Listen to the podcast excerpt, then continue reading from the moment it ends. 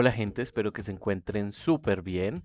En este podcast vamos a hablar un poco sobre qué debemos de tener en cuenta al momento de adquirir una cámara fotográfica nueva, más que todo enfocándonos en las personas que recién van a iniciar en el mundo de la fotografía y al final tal vez hablemos un poco sobre aquellas personas que ya llevan un tiempo en el mundo de la fotografía y desean actualizar su cámara fotográfica. Soy Joan Giraldo, fotógrafo profesional de la ciudad de Medellín. Sean bienvenidos a un nuevo podcast.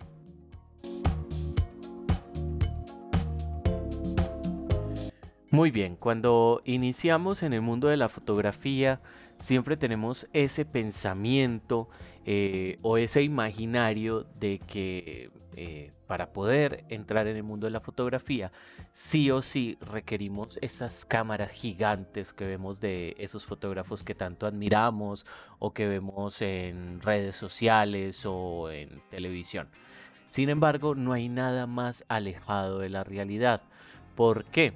Porque para iniciar en el mundo de la fotografía incluso bastaría con tener un celular con cámara. Y estoy seguro que aquí muchos colegas podrían estarse arrancando los cabellos al escuchar esta afirmación, pero estoy seguro que si lo pensamos con cabeza fría, eh, cualquier equipo que nos permita eh, realizar una imagen eh, puede ser un buen comienzo para iniciar en el mundo de la fotografía. Eso sí, hay ciertas cosas que debemos de tener en cuenta o ciertos factores fundamentales que debemos de tener en cuenta si nuestro inicio en la fotografía queremos hacerlo de forma profesional. Y acá ya muchas personas podrían estar pensando como, ah, listo, ahora sí va a hablar de las cámaras grandes que veo en series o que veo en internet. No, lamento decepcionarlos o decepcionarlas, pero no es así. Cuando nosotros vamos a adquirir una cámara nueva para iniciar en el mundo de la fotografía, debemos de tener en cuenta que la cámara tenga modos manuales. Y cuando me refiero a esos modos manuales, me refiero a que podamos controlar totalmente en nuestra cámara lo que es la sensibilidad ISO, la apertura del diafragma y la velocidad de obturación. Algo que, por ejemplo, los celulares no nos permiten hacer, o la mayoría de celulares no nos permiten hacer. Normalmente en nuestro celular podemos configurar en el modo manual de la cámara de nuestro celular, que como digo, no todos los celulares tienen un modo manual, podremos controlar si acaso la velocidad de obturación y la sensibilidad ISO. Sin embargo, no podremos controlar lo que es la apertura del diafragma y es algo que es fundamental si queremos entender a profundidad la fotografía. Entonces, cuando nosotros vamos a adquirir nuestra primera cámara, normalmente hay tiendas o vendedores inescrupulosos que de entrada nos quieren vender la última cámara tope de gama que salió al mercado o simplemente nos quieren vender cámaras que son semi profesionales, eh, que si bien nos podrían servir para iniciar en el mundo de la fotografía, para una persona de recursos eh, limitados, eh, que quiere iniciar en el mundo de la fotografía, hacer una inversión en una cámara semiprofesional puede ser algo que no sea tan rentable. Y cuando nosotros iniciamos en el mundo de la fotografía, sin duda alguna, como cualquier otro hobby, pasión o profesión, optimizar nuestros gastos es fundamental. Yo en lo personal recuerdo que cuando quería adquirir mi primera cámara fotográfica, eh, miré muchísimos videos, eh, busqué muchos foros. En ese entonces, digamos que los videos eran como un poco más limitados, no había tanta información en YouTube como lo hay ahora. Eh, entonces las fuentes más fiables de, información que teníamos para ese entonces eran los foros de Internet. En los foros era muy agradable entrar y buscar, buscar opiniones de otras personas que ya llevaran más recorrido en el mundo de la fotografía y darse cuenta, por ejemplo, que la opción que uno tenía en mente para la primera cámara no era tan rentable o no era tan conveniente. Yo recuerdo que inicialmente quería adquirir una Nikon eh, que en ese momento era una de las Nikon tope de gama, que era la Nikon D600. Y es una cámara que salió hace muchos años, de hecho, y que sigue estando muy vigente.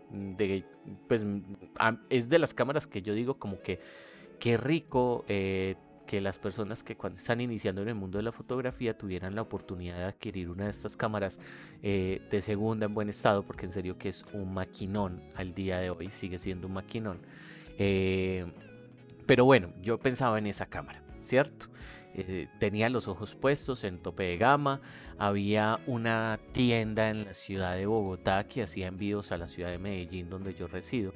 Eh, que siempre me metieron por los ojos fue esa Nikon de 600 que en ese momento costaba muchísimo dinero y yo estaba dispuesto a ahorrar e incluso a sacar un préstamo en el banco para poder adquirirla y ya la tenía entre ceja y ceja.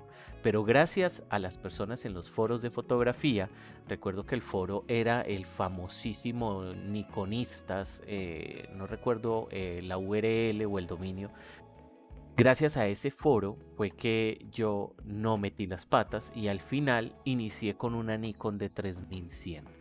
Una cámara que es de gama de entrada, es muy sencilla en cuanto a prestaciones, eh, pero que me permitía iniciar en el mundo de la fotografía, aprender sobre lo que ya les dije, que es el tema del ISO, la velocidad de obturación y la apertura del diafragma, y que la verdad eh, no estaba tan costosa como una Nikon de 600.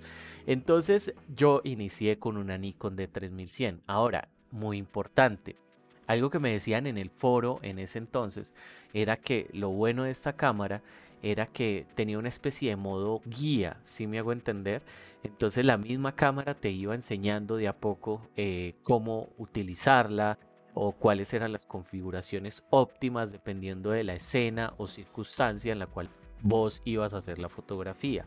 Eh, creo que fue algo muy bonito en ese entonces que la misma cámara me enseñara de alguna manera eh, cómo hacer las fotografías y además eh, pues como toda cámara reflex esta cámara obviamente permitía cambiarle lentes y era compatible con casi todos los lentes de la marca de Nikon. Yo recuerdo que eh, una tía mía me regaló incluso un lente Nikon de cámara análoga y funcionaba en mi Nikon de 3100.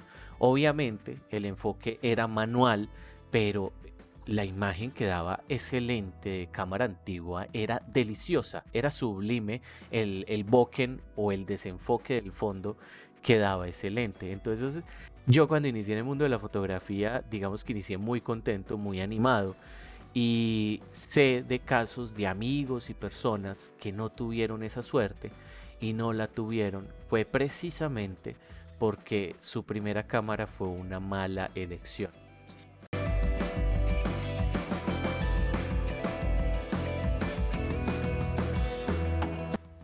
Y aquí quiero hablar un poco sobre eso, sobre las malas decisiones que pueden tomar algunas personas al momento de adquirir la primer cámara fotográfica para iniciar en el mundo de la fotografía. Yo conozco casos de amigos que se dejaron llevar de un mal asesoramiento eh, y que simplemente adquirieron la cámara que no era. Tengo un amigo que recuerdo que estaba muy entusiasmado con iniciar en el mundo de la fotografía, de hecho pagó para que yo le diera un curso de fotografía personalizado. Y al momento de tomar el curso, eh, él me dijo como, no, mira, ya compré una cámara, es una Nikon, entonces, eh, pues programemos el curso. Y yo, eh, en medio de mi descuido, porque reconozco que de mi parte fue un descuido, no le pregunté la referencia exacta de su cámara. El día que le fui a dar el curso personalizado, la sorpresa fue que llegó con una Nikon L810, si no estoy mal. Es una cámara semiprofesional de Nikon muy buena porque tiene un zoom increíble, pero que lamentablemente no tiene modo manual. Es decir, todo en esa cámara era modos automáticos. Tenía muchos modos creativos muy, muy divertidos, porque hay que reconocerlo, pero para entrar de forma profesional o un poco más dedicada al mundo de la fotografía no era lo mejor. eh, la falta de tener un control total sobre la velocidad de obturación o sobre la apertura del diafragma hacía que eh, entender estos conceptos fuera muy complicado. Y yo siempre he dicho que cuando queremos aprender de fotografía es fundamental tener el control de esos tres conceptos básicos de fotografía que tanto les he mencionado durante este podcast. Velocidad de obturación, apertura de diafragma y sensibilidad del ISO. En el caso de la cámara de mi amigo, lo único que podíamos manipular a gusto de cierta manera era la sensibilidad ISO. Sin embargo, los otros dos conceptos, la apertura del diafragma y la velocidad de obturación, no se podían manejar de forma manual.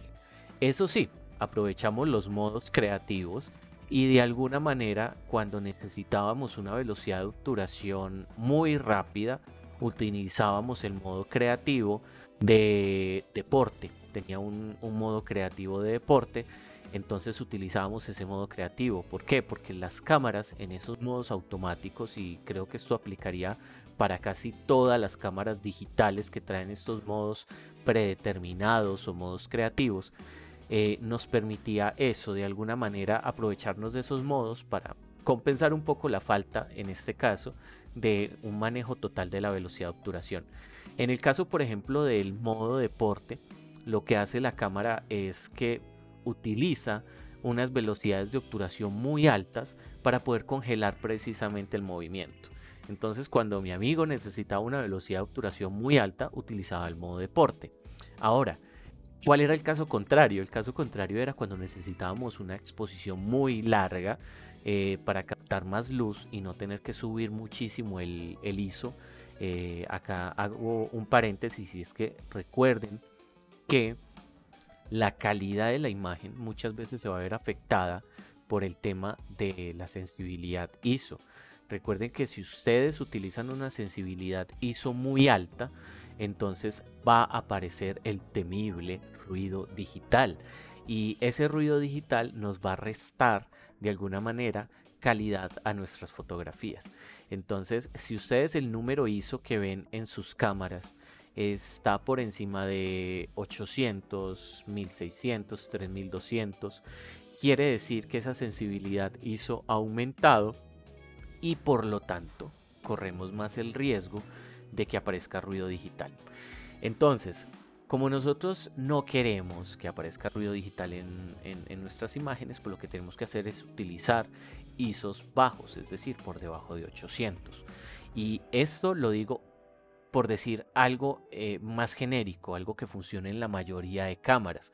¿Por qué hago esa anotación? Y aprovecho y de una vez cierro ese paréntesis del ISO. Porque no todas las cámaras tienen tan buena rasterización del ruido. Es decir, no todas las cámaras procesan el ruido de forma igual. Hay cámaras que, por ejemplo, cuando vos tomas fotos en un ISO 3200, ya aparece demasiado ruido digital.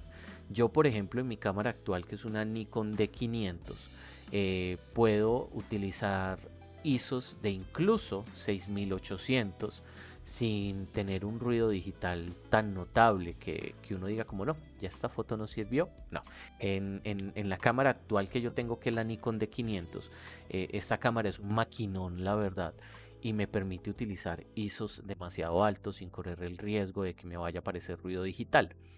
Sin embargo, no todas las cámaras tienen esas posibilidades. Y los celulares, por ejemplo, sí que menos. Ustedes, de hecho, en sus celulares pueden ensayar y tomar una fotografía en modo manual con un ISO 800 y van a notar que va a aparecer bastante ruido.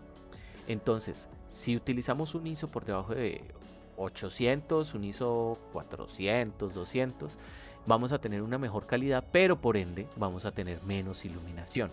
Y retomando el ejemplo de mi amigo, eh, cuando eh, necesitábamos tener una buena exposición y estábamos, por ejemplo, de noche o en un lugar cerrado con una iluminación deficiente, sabíamos que no podíamos subir mucho el ISO porque digamos que esa Nikon semiprofesional tampoco es que rasterice el ruido de la mejor manera.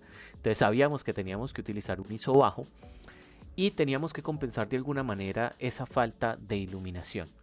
¿Cómo lo podíamos hacer? Pues con la velocidad de obturación en los modos creativos, porque como les comenté, esta cámara tampoco nos permitía manejar la apertura del diafragma, entonces solamente podíamos echar mano de esos modos creativos. ¿Y qué hacíamos? Utilizábamos el modo creativo de fuegos artificiales o utilizábamos el modo creativo de fotografía nocturna. La mayoría de cámaras tienen estos modos creativos, ya sea de fuegos artificiales o de fotografía nocturna. ¿Qué hace la cámara? Lo que yo les decía, totalmente lo contrario al modo deporte. En el modo de fuegos artificiales o de fotografía nocturna, lo que hace la cámara es que nos va a tener el obturador abierto mucho más tiempo captando luz. Eso es lo que nosotros llamamos larga exposición. Y digamos que de esa manera podíamos controlar un poco más esa falta de iluminación. Sin embargo, hay salvedades, por ejemplo, para estos modos creativos. Al tener el, obturador abierto mucho más tiempo, obviamente la fotografía o los objetos que salen en la fotografía y se movían iban a quedar precisamente movidos. Entonces sí o sí teníamos que utilizar trípode y todo esto. Pero ¿qué pasa, por ejemplo, si queríamos fotografiar a un sujeto? En unas condiciones de luz muy pobres, eh, casi nulas por así decirlo, y necesitábamos que el sujeto quedara eh, bien definido, que no quedara movido. Acá les digo que lamentablemente era imposible. Entonces ahí es donde mi amigo se dio cuenta de que a pesar de que en muchas ocasiones los modos creativos de su cámara sí podían solventar la falta de sus controles manuales, no en todas las situaciones iba a poder controlar eso. Y ahí él definitivamente decidió vender su cámara para ahorrar un poco y poder adquirir una cámara reflex eh, y poder tener el control total de, de, estos conceptos básicos de fotografía que les acabo de mencionar y que les he repetido tanto durante este podcast. Entonces, ya sabemos que una cámara semiprofesional no nos va a servir para iniciar en el mundo de la fotografía a menos de que tenga modos manuales. Porque resulta que también hay cámaras semiprofesionales muy buenas en donde sí tenemos modos manuales. E, es el caso, por ejemplo, de la Nikon P1000, que es un maquinón. Es una cámara que tiene un zoom espectacular. Yo creo que es de las cámaras con más zoom en el mercado. Graba 4K eh, eh, tiene estabilización de video, estabilización de imagen, tiene una renderización de ruido en el, en el tema del ISO bastante decente, pero lo más importante es que nos deja manejarla en modo manual. Ahora, muchos deben de estar en este punto diciendo como, oh, esa es la cámara que voy a escoger, pero los freno en seco un poquitico para decirles que pues obviamente tampoco es la mejor opción, porque al ser una cámara semiprofesional de lente integrado, eh, pues no le podemos cambiar el lente. Entonces tenemos esa limitación. Eh, algo muy rico, por ejemplo, en lo que es Nikon, eh, es que podemos utilizar una gama de lentes demasiado amplia. Y acá muchos deben de estar diciendo como, ay, este man es súper nikonista. Sí, soy súper nikonista. Toda mi vida he utilizado Nikon. He utilizado otras marcas cuando hago revisiones de equipos para tiendas fotográficas o cuando era profesor universitario también eh, pues obviamente tenía que utilizar otras marcas como Canon, Fujifilm y todo esto pero siempre voy a estar enamorado de Nikon por la variedad de lentes que tengo y por la posibilidad de adquirir lentes análogos de cámaras viejísimas y poder utilizar esos lentes en cámaras actuales. Algo que en Canon no se puede hacer y en otras marcas no se puede hacer a menos de que compremos un adaptador y eso ya pues sube costos y no es muy rentable que digamos. El caso es que esta Nikon P1000 por ejemplo eh, tiene sus modos manuales, pero no le podemos cambiar el lente, entonces también la descartamos. Y en este punto, ustedes deben estarse preguntando cuáles cámaras recomendaría yo para iniciar en el mundo de la fotografía.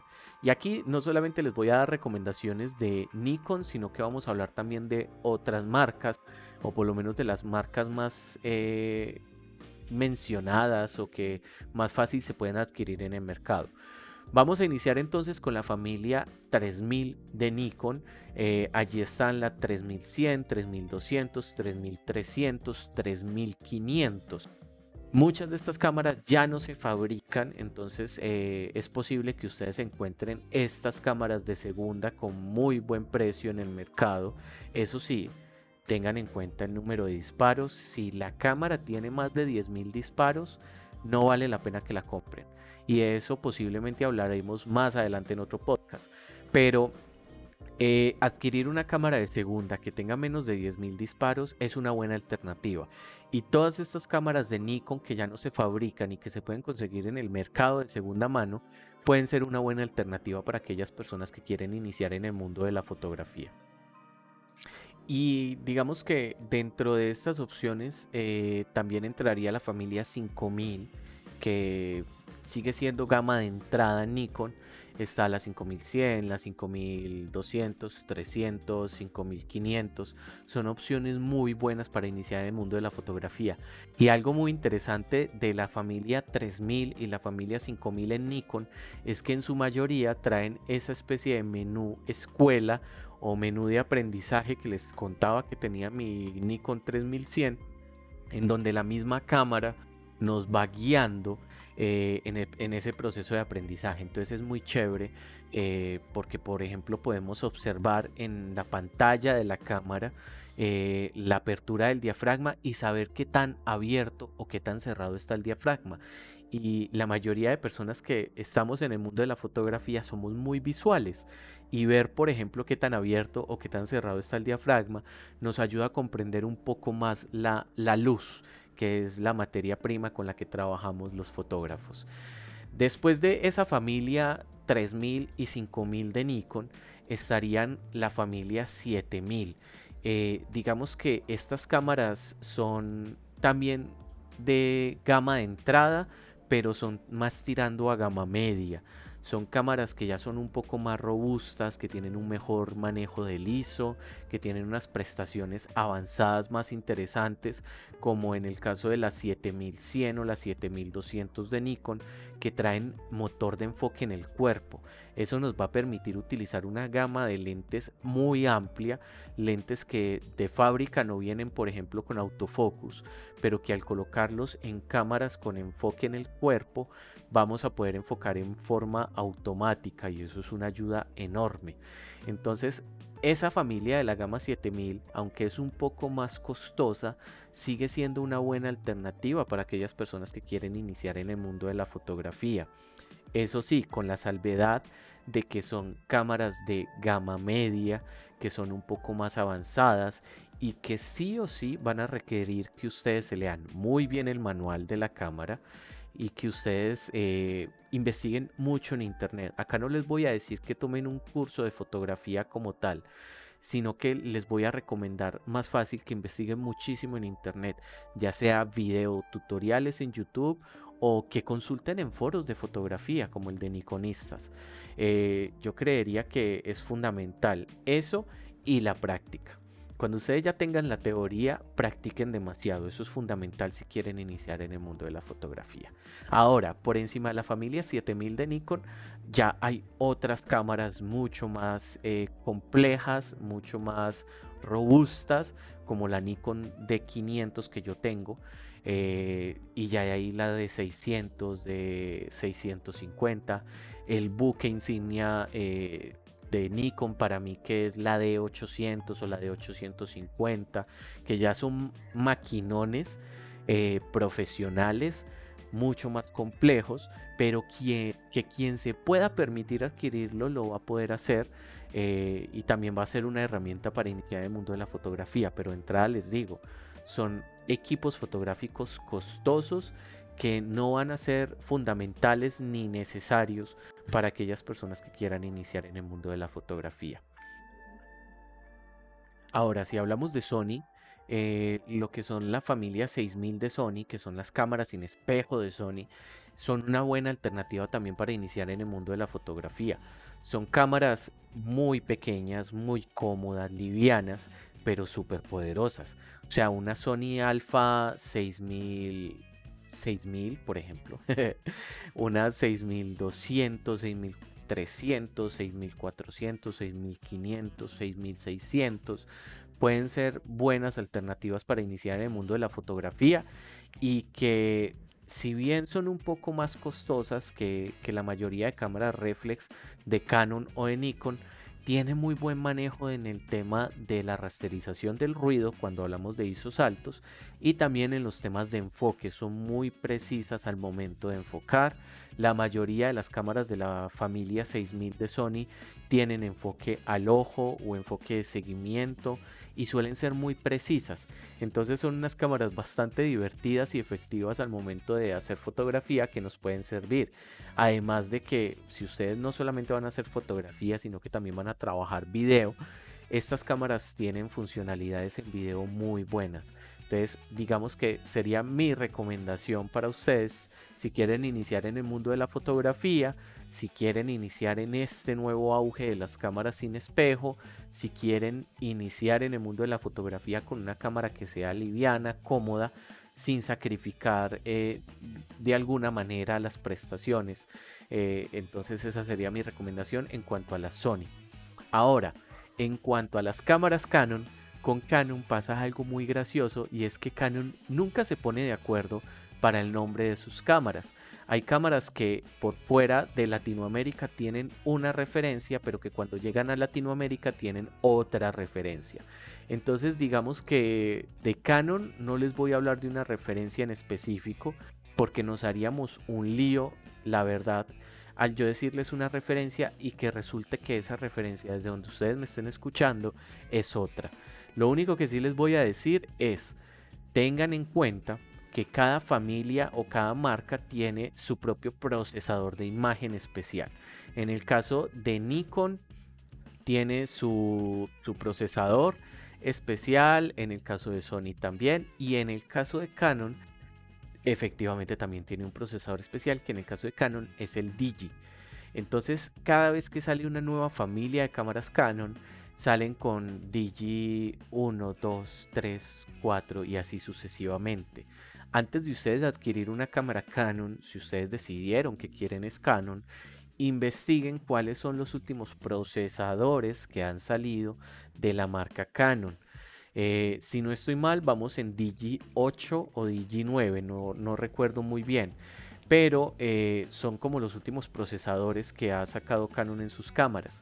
¿Y por qué es importante el tema de los procesadores en las cámaras fotográficas? Porque son los encargados de la rasterización del ruido, son los encargados de la inteligencia artificial que de alguna manera nos ayuda a tener un enfoque más preciso.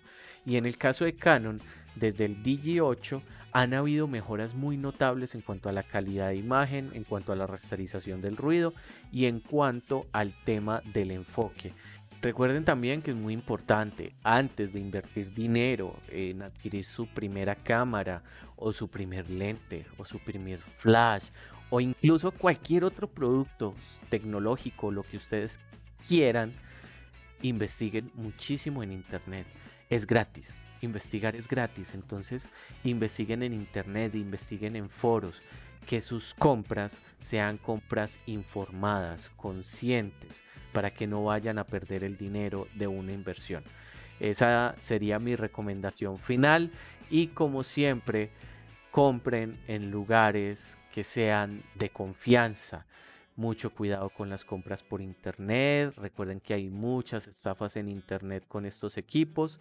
Recuerden cuando vayan a conseguir equipos de segunda mano, ojalá eh, les den soporte físico, factura o algo así de donde adquirieron el equipo para evitar adquirir equipos robados, que eso también pasa muchísimo. Y pues obviamente lo ideal es que siempre compremos o adquiramos nuestros equipos en almacenes o en, con empresas que sean confiables. En Colombia, yo siempre les voy a recomendar Metrocámaras. En internet los encuentran como arroba metrocámaras, ya sea en Instagram, en Facebook, en TikTok, en YouTube, donde quieran. Lo bueno de ellos es que precisamente brindan muy buena asesoría y por eso es que yo lo recomiendo. No siempre manejan los mejores precios, obviamente, porque ellos van variando los precios según el costo del dólar al momento de ellos adquirir los equipos, pero hay veces sacan promociones de locos en sus redes sociales y lo más importante es que siempre brindan una excelente asesoría, no venden por vender dan muy buena asesoría al momento de, entregarnos un equipo. Así que sin duda alguna, si ustedes están en Colombia, siempre les voy a recomendar Metro Cámaras. Eso es todo por ahora. Recuerden que les habló Joan Giraldo desde la ciudad de Medellín, Colombia. Me pueden encontrar en mis redes sociales, en Instagram y en Facebook y pues creo que también en YouTube como arroba fotógrafo Medellín. Espero que este podcast les haya ayudado bastante. Eh, si quedan con cualquier duda, me pueden escribir a través de mis redes sociales y yo con gusto les daré respuesta. Espero que tengan un excelente resto de semana y que saquen muy buenas fotografías. Hasta luego.